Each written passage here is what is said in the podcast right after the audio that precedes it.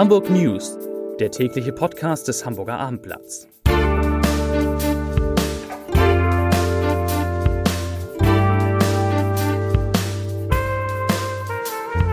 Moin, mein Name ist Lars Heider und heute geht es um eine Umfrage unter Maklern zu den Preisen für Immobilien in Hamburg. Weitere Themen. Zwei große Demonstrationen stehen an. Ein junger Mann wird in Billstedt erstochen und Luis Klamroth, der Moderator, will keine AfD-Politiker in seine Talkshow Hart aber fair einladen. Dazu gleich mehr. Zunächst aber wie immer die Top 3, die drei meistgelesenen Themen und Texte auf abendblatt.de. Auf Platz 3 laute Proteste auf Kampnagel gegen jeden Antisemitismus. Auf Platz 2 17-Jähriger stirbt nach Messerattacke, Polizei ermittelt. Und auf Platz 1 Immobilienpreise fallen weiter, Makler sagen, Verkäufer sind zu nostalgisch. Das waren, das sind die Top 3 auf abendblatt.de.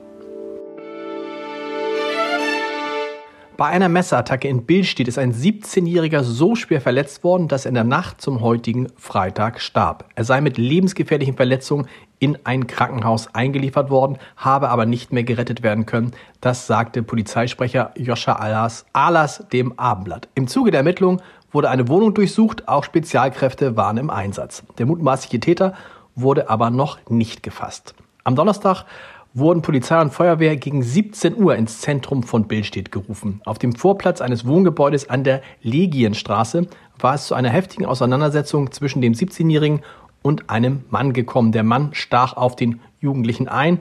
Er konnte noch, der konnte noch vor dem Angreifer flüchten und lief in die Bildstädter Hauptstraße, wo Passanten auf ihn aufmerksam wurden. Hamburgs Makler blicken eher pessimistisch auf den Wohnimmobilienmarkt der Stadt. Stark gefallene Preise, ein Überhang bei den Immobilienangeboten und lange Vermarktungszeiten sind die Ursachen für schlechtere oder gar kritische Geschäftsaussichten im laufenden Jahr für die Hamburger Makler. Das geht aus einer Umfrage des Immobilienverbandes IVD Nord hervor, die dem Abendblatt exklusiv vorliegt. Danach registrierten bis zu 96 Prozent der Makler fallende Preise bei Eigentumswohnungen und Einfamilienhäusern. Und 50 Prozent der Befragten verzeichneten allein in den vergangenen sechs Monaten Preisrückgänge von bis zu 20 Prozent bei beiden Immobilienarten. Eine Lagebeschreibung, die noch vor zwei Jahren völlig undenkbar gewesen wäre.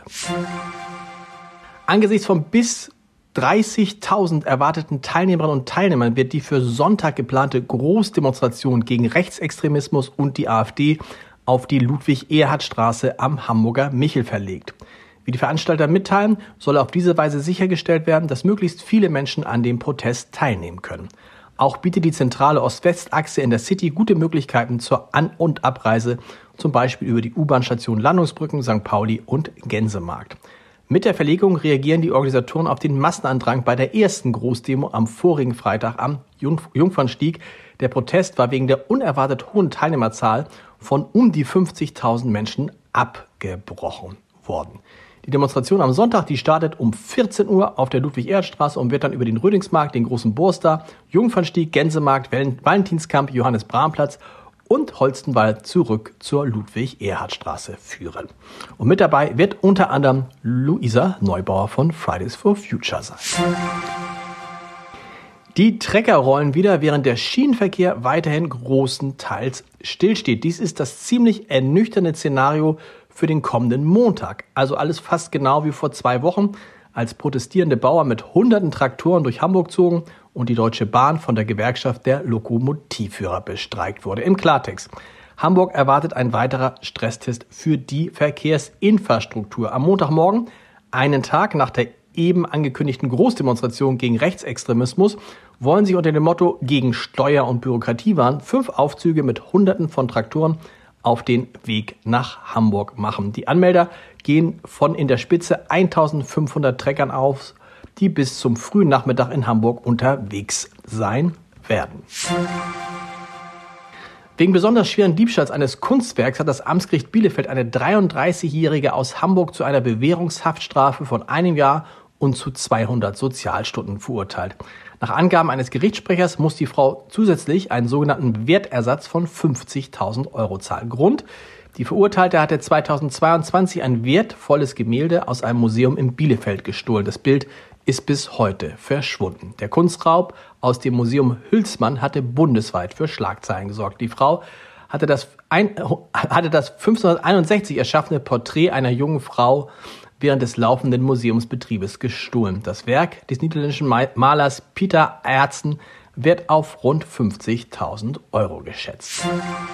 Zum Podcast-Tipp des Wochenendes. Nach und nach kommen die politischen Talkshows aus der, wie ich finde, ganz schön langen Winterpause und in diesem Jahr gibt es für alle äh, Politik-Talkshow-Fans wie mich zwei Neustarts. Den von Kahn Mioska haben wir am vergangenen Sonntag mit Friedrich Merz erlebt. Der von Louis Klamroth steht an diesem Montag an. Der Hamburger hat jetzt die volle Verantwortung für die Produktion von Hard aber fair, die künftig seine eigene Firma herstellt. In unserer Reihe, schöne Reihe, Entscheidertreffen Heider, spricht der 34-Jährige mit mir über jede Menge Neuerungen, über den Titel der Sendung, der bleibt wie er ist, und über AfD-Politiker wie Björn Höcke, die er niemals einladen wird. Das Gespräch hören Sie unter www.armblatt.de slash Entscheider. Ich wünsche Ihnen ein schönes Wochenende. Gehen Sie demonstrieren und wir treffen uns am Montag wieder sozusagen um 17 Uhr mit den Hamburg News. Bis dahin. Tschüss.